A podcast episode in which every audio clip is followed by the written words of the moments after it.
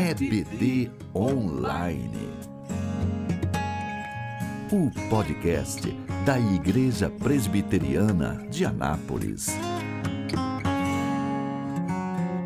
Olá, seja muito bem-vindo a mais uma edição do podcast da Igreja Presbiteriana de Anápolis. Meu nome é Lucas Quintino. Eu sou a Laís Fidelis. E eu sou Fabrício Guimarães. É isso aí, hoje nós vamos estudar o capítulo 18 da Confissão de Fé, que fala da certeza da graça e da salvação. Basicamente, o nosso papo aqui hoje vai ser sobre se você pode ou não ter certeza da sua salvação. Para muita gente, esse tipo de convicção é uma presunção, uma, um orgulho desmedido. Mas, se você está ligado aí na, na sequência do raciocínio que nós temos é, desenvolvido até aqui, na evidência das Escrituras de que fala que a nossa salvação é fruto da graça do Senhor, a certeza e a segurança dela é algo possível, porque ela não depende de nós, ela vem do Senhor. Mas a gente vai desenvolver melhor esse tema ao longo desse episódio. Vamos lá para o texto da confissão? Parágrafo 1. Ainda que os hipócritas e os demais não regenerados possam iludir-se vãomente com falsas esperanças e carnal presunção de se acharem no favor de Deus e em estado de salvação, esperança essa que perecerá, contudo, os que verdadeiramente creem no Senhor Jesus e o amam com sinceridade, procurando andar diante dele em toda a boa consciência, podem, nesta vida, certificar-se de se acharem em estado de graça e podem regozijar-se na esperança da glória de Deus, esperança que jamais os envergonhará. Bom, algumas referências que nós temos aqui para esse primeiro parágrafo são Mateus 7, versos 22 e 23, que diz: Muitos naquele dia hão de dizer-me: Senhor, Senhor, Porventura, não temos nós profetizado em teu nome, e em teu nome não expelimos demônios, e em teu nome não fizemos muitos milagres? Então lhes direi explicitamente: Nunca vos conheci. Apartai-vos de mim, os que praticais a iniquidade. Em 1 João 5,13 nós temos: Estas coisas vos escrevi a fim de saberdes que tendes a vida eterna, a vós outros que credes em o nome do Filho de Deus. Bom, já ficou claro que a posição da confissão de fé é de que, de fato, nós podemos ter a certeza da salvação. E ela não nega a realidade de uma esperança falsa poder estar no coração de alguém, por essa esperança não estar fundamentada na palavra de Deus e numa vida coerente com o Evangelho. E também fala de uma fé hipócrita, que também não produz salvação por acreditar falsamente no Filho de Deus, mas não acompanhar essa fé de frutos de justiça.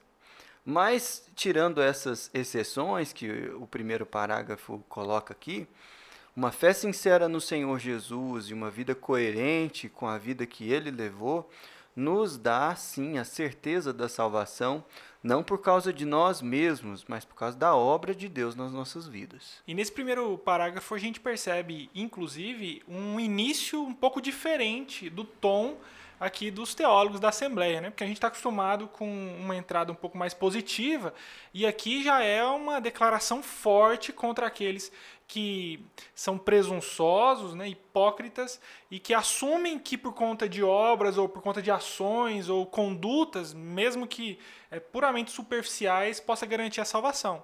E a confissão ela é muito forte em dizer que não, Existe sim é, um estado de graça para aqueles que foram regenerados, para aqueles que, por conta da regeneração, são inclinados às boas obras e compreendem que existe é, é, uma alegria tão grande da salvação que a gente faz o que é correto, que a gente começa a querer obedecer a Cristo. E diferente de um, discurso muito comum, que eu acho que é uma das coisas que eu mais ouço na igreja, em todos os meios cristãos que eu vou, que tem uma teologia reformada, sempre alguém me pergunta: se há certeza da salvação, o que me impede de sair e viver a vida a bel prazer, com os prazeres desse mundo? E não é isso, né? Quem faz essa pergunta normalmente tem uma dúvida, às vezes sincera, mas às vezes ainda não percebeu que o coração não foi regenerado. Porque para aqueles que têm, existe uma inclinação para fazer o que é bom, para obedecer à lei, para obedecer o que Deus espera daqueles que são salvos.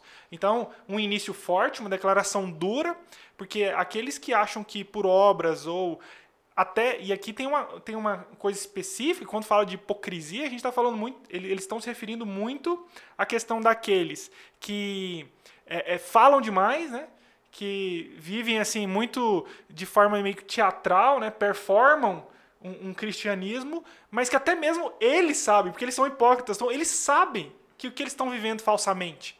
E a gente encontra muito isso é, em alguns meios, infelizmente, cristãos, que aparentemente as pessoas, no fundo, elas parecem saber que elas estão vivendo ali de aparência, né? É dura essa mensagem, sem dúvida. Mas também é, é ela é vivificante para aqueles que são verdadeiramente regenerados. Para entender um pouco desse tom mais forte que começa esse capítulo, é interessante a gente lembrar também do contexto em que a confissão de fé foi escrita.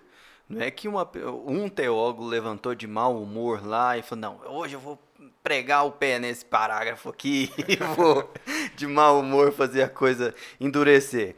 Mas uh, só lembrando que a Assembleia de Westminster, que de fato fez o documento da Confissão de Fé, foi composta por 121 teólogos num contexto da reforma protestante ainda recente, porque ela foi escrita em 1643, num, num processo né, longo que durou ah, alguns anos, mas ah, havia uma polarização, uma rivalidade muito grande. A eletricidade estava no ar assim entre a Igreja Romana e o protestantismo que tinha rompido com, com a Igreja de Roma e o sistema de salvação da, da Igreja Romana é um sistema semi-pelagiano, no qual é impossível você garantir que qualquer pessoa tenha a certeza da salvação justamente porque ela é conquistada pelas suas obras. Então, a, o contraste é muito forte né, entre a teologia romana e a teologia protestante nesse ponto. E aí aqui a, é tanto uma canelada né, na, na tradição romana de pensar a salvação, como também uma reafirmação do dogma protestante de que a salvação é pela graça e não há presunção e orgulho nenhum em crer que nós estamos garantidos pela obra de Cristo. Na verdade, essa é a única posição adequada para alguém que sabe que foi salvo por ele. Foi bom o senhor ter tocado nesse, nesse aspecto, pastor, da, da, da dureza. Até me lembrou quando a gente estudou essa, esse aspecto histórico, para a gente ter noção do nível de indigestão que era né, aquela, aquela época. Havia, havia ao relato de, de um papa, numa ocasião, que tinha filhos, né, já contrariando ali a própria, o próprio dogma da Igreja Católica, que sendo razoável ou não, era, era assim tinha filhos e usar a própria igreja para poder financiar os filhos que eram, que eram artistas, que produziam ali. Então, assim, quando a gente vê a confissão, é importante, até o que o senhor falou, a gente vê a confissão sendo dura, a gente olha, olha para o contexto, não tem como ser diferente. Não tem como ser diferente assim. Eles não. As hipocrisias que eles viam, a, a, a, os não regenerados, era tudo assim. Não tinha como não causar neles assim uma uma, se não um aspecto de, de, de asco em relação a tudo que realmente ali aquelas pessoas que hipocritamente né, se apresentavam como como servas de Deus, como salvas, não, não tem como o comentário não ser de outra forma aqui, considerando o contexto, né? Se o ouvinte quiser, volta lá no primeiro capítulo, tá lá. É, a gente ainda não tá tão bem treinado na época para fazer esse podcast, tá meio truncado, mas vale a pena ouvir ali a gente, tenha paciência, como diz o Fabrício, que vai dar certo. E o segundo ponto que eu quero comentar Fabrício disse, né, sobre essa questão da pessoa ter certeza da salvação e tudo mais. Já eu já encontrei quantas pessoas na igreja que já são o contrário, que já me falaram assim, não, não tem como ter certeza da salvação. Eu vou morrer lá, eu vou descobrir, né? E aí eu lendo esse parágrafo Que desespero aqui, seria viver assim, né? Imagina. Que desespero é viver, né? E tem Imagina, mais você gente... ganha, perde, como o pastor Samuel aqui na igreja comenta, você ganha, perde, ganha, perde, você faz, ganha. meu Deus do céu, que desespero. Ou então, assim, nunca, nunca saber, né? Nossa, dizem que são as três surpresas, né, que você vai ter no céu, um parênteses aqui. Ah. Primeiro, né, eu tô aqui. Uh. a primeira surpresa. Aí Quando a gente que... chega no céu, a gente sabe que morreu. Exatamente. Aí diz que a segunda, a segunda é, ué, cadê o fulano? Né? E a terceira, não acredito que o ciclano tá aqui. Mas, é, tirando essa, essa parte de lado, O que eu gostei da confissão é que ela vem e fala que é possível que a gente se certifique do nosso estado de graça e ela responde isso pra gente no próximo parágrafo. Mas se certificar como? Ela explica aqui pra gente no parágrafo segundo que eu vou ler pra vocês. Esta certeza não é uma simples persuasão conjectural e provável, fundada numa falsa esperança, mas uma segurança infalível da fé fundada na divina verdade das promessas de salvação, na evidência interior daquelas graças nas quais essas promessas são feitas, no testemunho do Espírito de adoção que testifica com o nosso espírito que somos filhos de Deus, sendo esse Espírito o penhor de nossa herança e por meio de quem somos selados para o dia da redenção. Hebreus 6, versos 11 e 19. Desejamos, porém, Continue cada um de vós mostrando até ao fim a mesma diligência para a plena certeza da esperança, a qual temos por âncora da alma, segura e firme e que penetra além do véu. E Romanos 8, 15 16. Porque não recebestes o espírito de escravidão para viverdes outra vez atemorizados, mas recebestes o espírito de adoção, baseados no qual clamamos, Abba Pai. O próprio Espírito testifica com o nosso espírito que somos filhos de Deus. Então, como a Laís disse, esse parágrafo ele trata sobre como nós podemos ter certeza. Isso é, o fundamento que dá ali o alicerce para a certeza ser construída uh, de uma maneira firme sobre o tema da salvação e a garantia da salvação. E aqui essa certeza é colocada não como uma coisa retórica ou como pensamento positivo ou qualquer coisa que seja semelhante a isso. Na verdade, essa fundamentação ela está na fidelidade de Deus em cumprir as promessas que Ele fez nas Escrituras, numa firme convicção interna, interior mesmo, de que o Senhor, na Sua graça, nos alcançou com essas promessas e na obra do Espírito Santo, que pela sua manifestação no homem interior, que é uma expressão que o apóstolo Paulo gosta de usar, no, tanto em Coríntios, nas cartas aos Coríntios, como ah, em Romanos, no homem interior, o próprio Espírito testifica com o nosso espírito que nós somos filhos de Deus e também testifica do perdão e do, da aceitação da nossa união com Cristo. Né? Então, é, é, justamente nisso que se fundamenta a certeza da salvação. É uma perspectiva e uma maneira de compreender o Evangelho, a maneira reformada, né? e, e, e é isso que a gente está seguindo aqui, que uma vez integrantes do corpo de Cristo, pertencentes à família de Deus, numa comunidade entre irmãos. Esse, essa é uma maneira de se falar do Evangelho, da graça de Deus, da integração, até da doutrina da adoção que nós já falamos, de forma que essa doutrina da certeza da salvação, ela começa a ficar mais fácil de ser compreendida e até mais fácil para as pessoas que têm dificuldade crerem nela. Porque a gente precisa, como o comentário que a gente fez no primeiro parágrafo, a gente precisa entender que uma pessoa ela não é colocada numa família e depois é tirada. Depois ela é colocada de novo. Nós não temos irmãos, deixamos de ter irmãos, começamos a ter irmãos de novo. Então, assim, por mais que nesse parágrafo especificamente eles comecem justamente falando assim: olha, não é por meio de retórica, como o senhor disse, não é por meio de argumentação, formulando ali uma lógica, que você vai falar assim: não, beleza, existe aqui uma certeza da salvação. Não é isso. É a testificação do Espírito. E também não é uma certeza, aquela certeza assim, mais ou menos, que as pessoas têm, que é bem, bem difícil de entender. Mas não, 99% de chance que a gente é, é, é, salvo definitivamente. Não, é 100%. Não é uma probabilidade, não né? é probabilidade, não. É, não. É bem provável. tem né? dia que eu tô mais crente, tem dia que eu tô menos crente. Tipo é. previsão do tempo, né? Pode ser que amanhã vai chover. é isso aí. E as pessoas, eu acho, e aí eu me coloco junto com essas pessoas que eu conheço, que é assim, o que eu acho que mais fragiliza, e a gente vai falar sobre isso mais adiante, a, a questão da certeza da salvação, é o processo de santificação.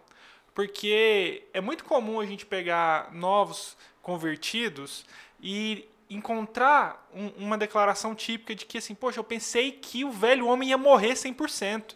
Eu pensei que o pecado ia ser uma coisa muito distante. Não é, né? A gente continua falho, a gente continua pecador. E o fato da gente continuar pecador, a gente começa a ter uns sentimentos estranhos, né? Uma tristeza, às vezes alguns uma angústia, e isso faz com que a gente pense, poxa, se eu estou pecando assim, quer dizer que eu não estou salvo. Algo errado, tem algo Miserável errado. homem que sou, quem me livrará do corpo dessa morte, né? Exatamente. Então, assim, eu acho que é isso que às vezes vira um empecilho para ter um pouco mais de confiança. Mas conforme a gente vai amadurecendo na fé, e, e para alguns é muito rápido, para outros é um processo, a gente chega nessa certeza da salvação. E como a gente vai perceber, essa certeza da salvação é um grande acalento para a vida cristã.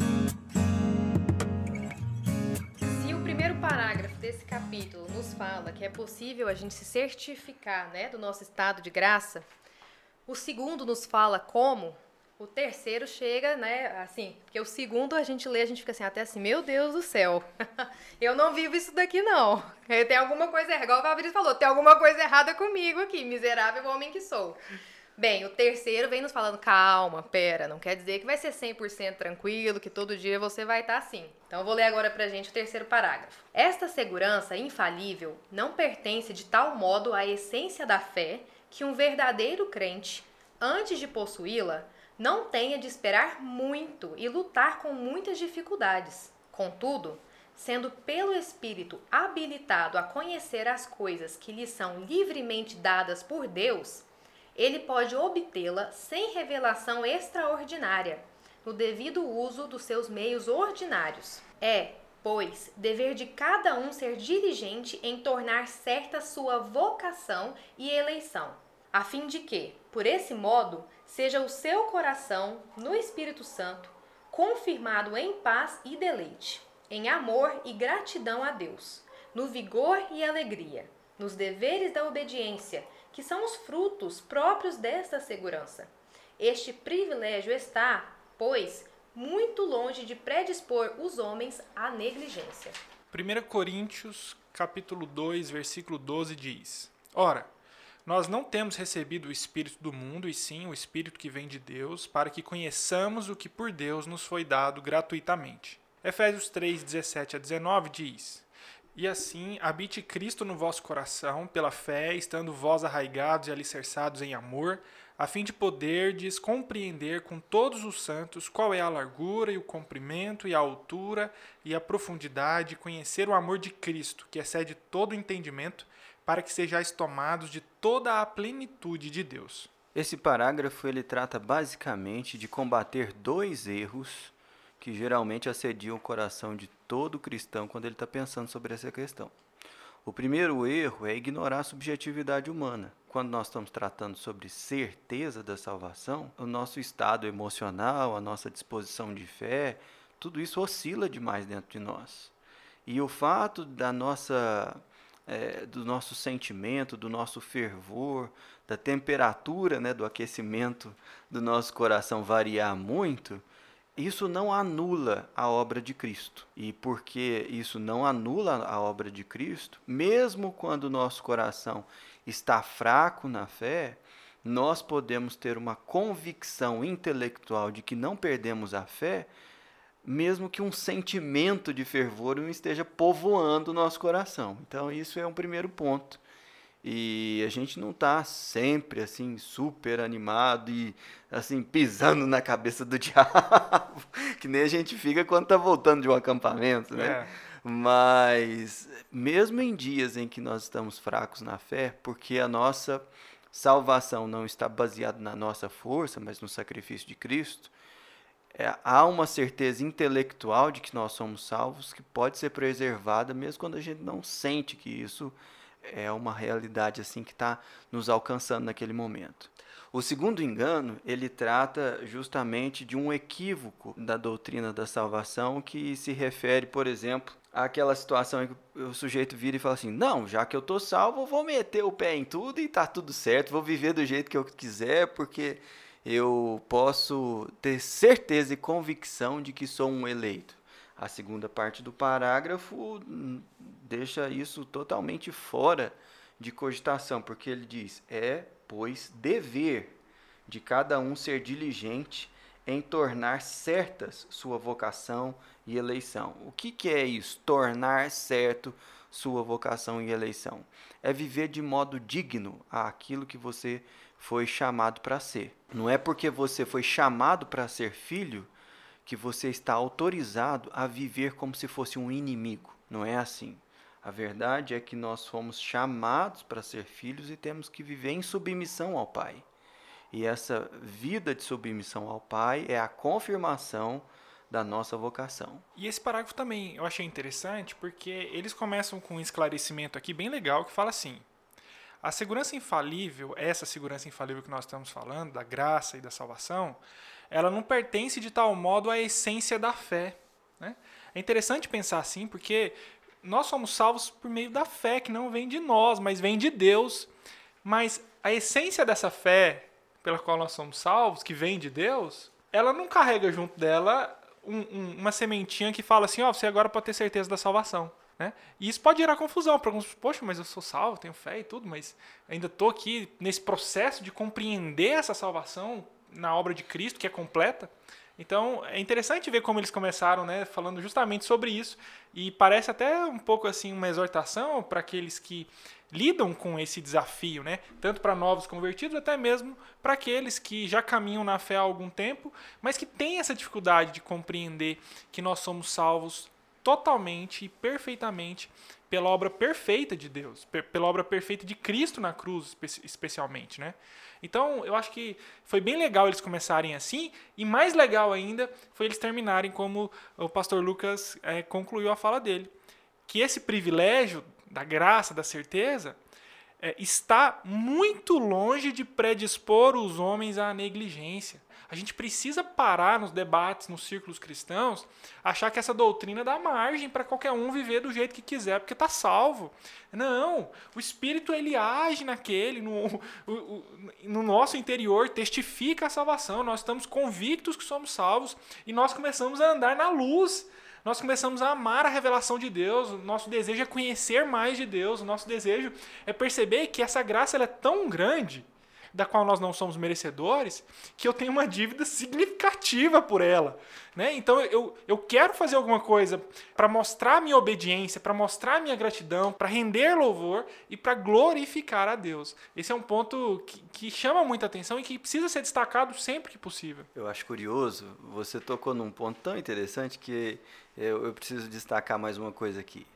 Para muita gente, a doutrina da certeza da salvação um passaporte para pecar. E existem muitos líderes religiosos que, inclusive, é, não pregam essa doutrina abertamente, é, embora a conheçam e acham que ela é razoável, justamente por causa do argumento que você usou aí. Não, mas se eu, se eu ensinar isso, aí o pessoal vai enfiar o pé na jaca, né? vai viver do jeito que eles quiserem.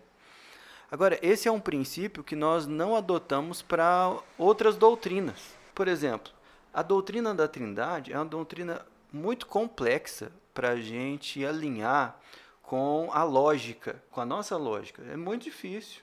Então alguém poderia simplesmente falar assim, não, porque isso é muito complicado. Alguém pode levantar e falar que o cristianismo é uma fé irracional. Então nós não podemos ensinar a Trindade porque as pessoas podem questionar a racionalidade da fé cristã.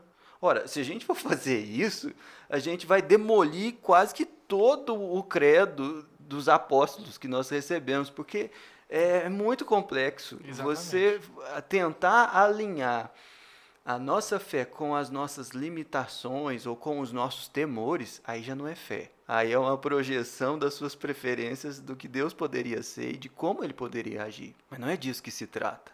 O Evangelho é uma mensagem que nós recebemos e é justamente aí que está a autoridade da revelação de Deus. Porque é, em muitos aspectos a nossa lógica ou as nossas incertezas são colocadas em xeque porque Deus resolveu fazer de uma forma que nos humilha. E a salvação pertence a Ele, não pertence a gente. É por isso que a gente pode ter convicção da salvação. Perfeito. Só um comentário é, achei interessante vocês terem visto pelo aspecto das pessoas que, em razão dessa segurança, é, entre aspas, né, se, se deixam pecar ou não, não procuram. Mas para mim o que mais me chamou a atenção nessa parte do texto é também é, nessa parte do texto, dessa parte da confissão, é de trazer paz e confiança àquelas pessoas que, mesmo buscando, mesmo orando, mesmo orando, vivem na insegurança, vivem no medo. Nunca parece que de fato vivem o que é fi ser filho de Deus. Sempre com medo, sempre órfãos, dentro da igreja, conhecendo a palavra, sendo salvos muitas das vezes, mas vivem naquela insegurança, naquele medo, né? vendo Deus como muitas vezes um pai punitivo. Eu errei aqui, oh meu Deus, agora eu já já não sou mais digno, né? Não, você nunca foi. É, e para mim, o que mais. É, eu, eu, talvez até por conta da minha história, mas a, a, a vertente que eu mais vi aqui foi aquela também de trazer paz. Falar: olha, fica calmo. Não é que você não tenha responsabilidade, não é que você vá viver uma vida, é, vá, ter, vá viver uma vida assim, é, sem, sem se preocupar com o pecado, mas tenha paz de que Deus vai tratar de você, vai cuidar de você e que você pode sim viver em segurança de que há uma eternidade segura te esperando ao lado do Pai. E para mim, esse lado assim ficou, ficou muito forte. Para mim, assim, meu testemunho pessoal em relação a isso é esse, é esse o ponto. Eu sempre vivi muito, muito angustiado por conta do peso do pecado. E quando eu compreendi isso, de verdade, de ser realmente salvo, é o meu porto seguro nos momentos mais difíceis da minha vida. É o que, que dá paz no meu coração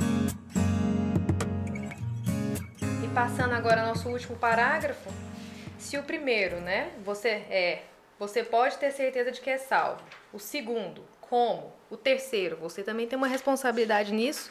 Eu diria que o quarto é assim, nossa, mas eu passei por um momento complicado aí que realmente foi tenebroso. A confissão agora vem para finalizar, fechar e falar calma.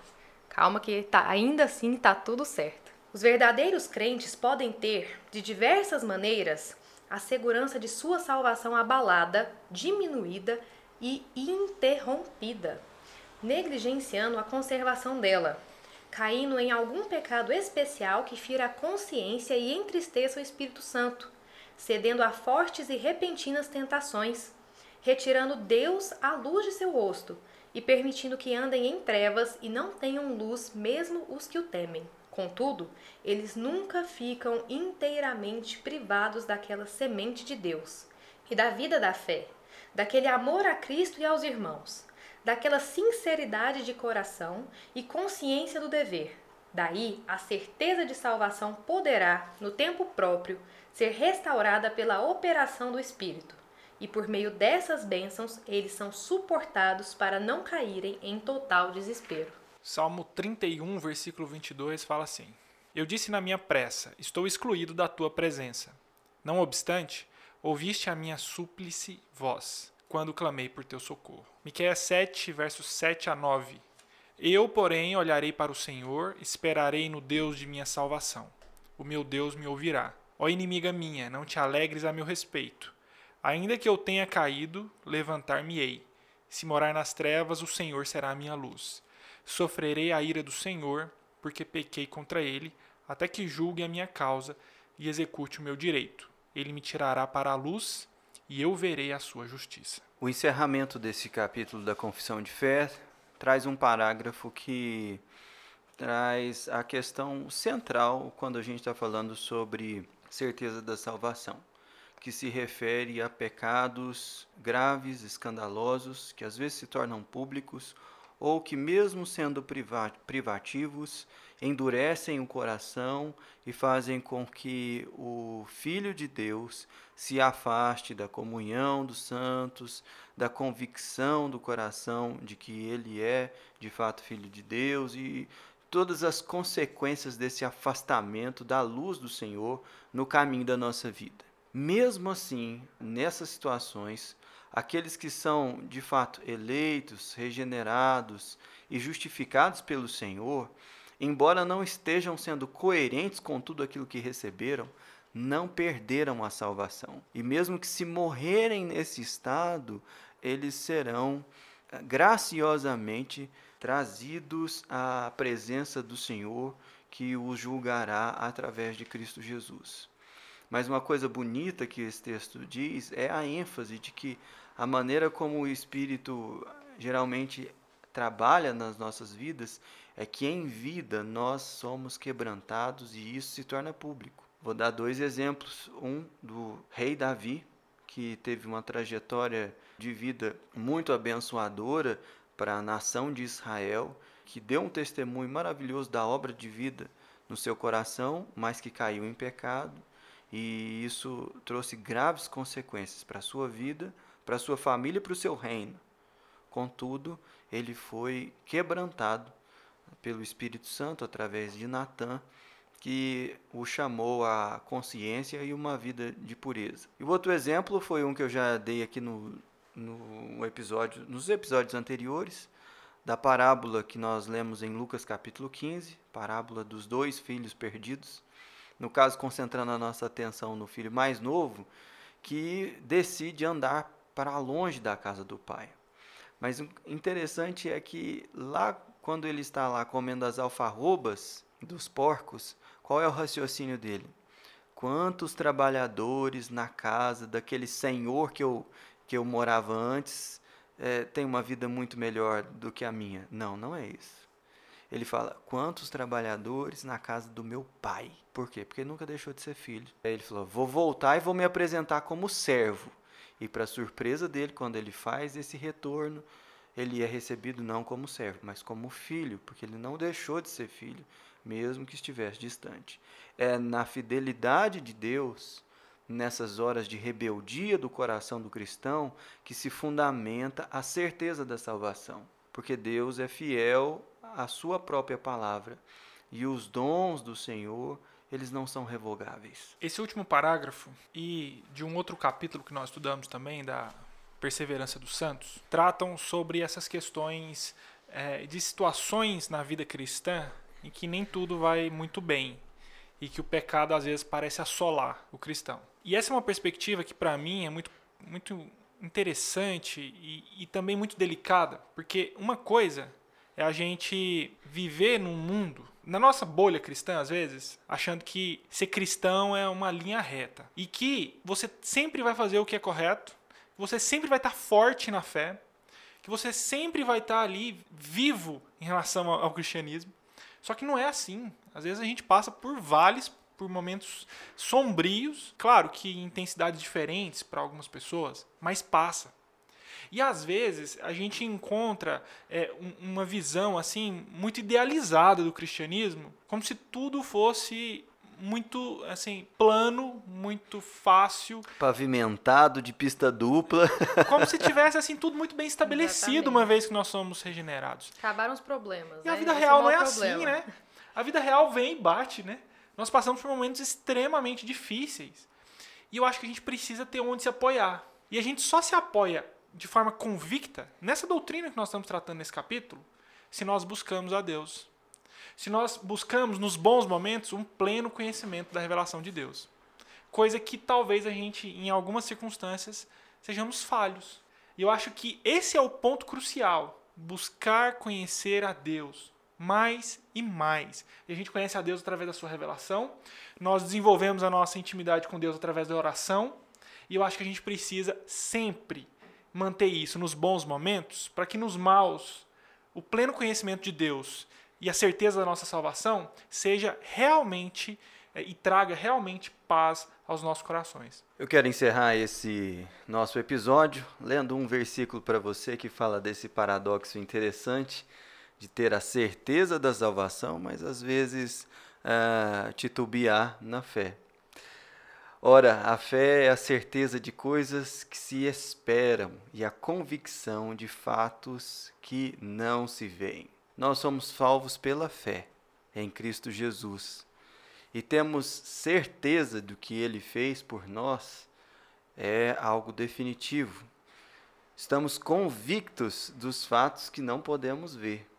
Mas o, essa realidade de esperar o dia da nossa uh, de recebermos um novo corpo e também não vermos uh, aquilo que Deus está fazendo em nós toda hora ou então em momentos difíceis, faz o nosso coração dar uma balançada. Mas fica firme aí, meu irmão, porque se você só ouviu esse podcast porque Deus estava querendo edificar no seu coração uma certeza que estava vacilante. Que Deus abençoe a sua vida. Fica ligado nos nossos próximos episódios. Esse podcast é produzido pela Igreja Presbiteriana de Anápolis. Para mais informações, acesse nosso site www.ipbanapolis.org.br.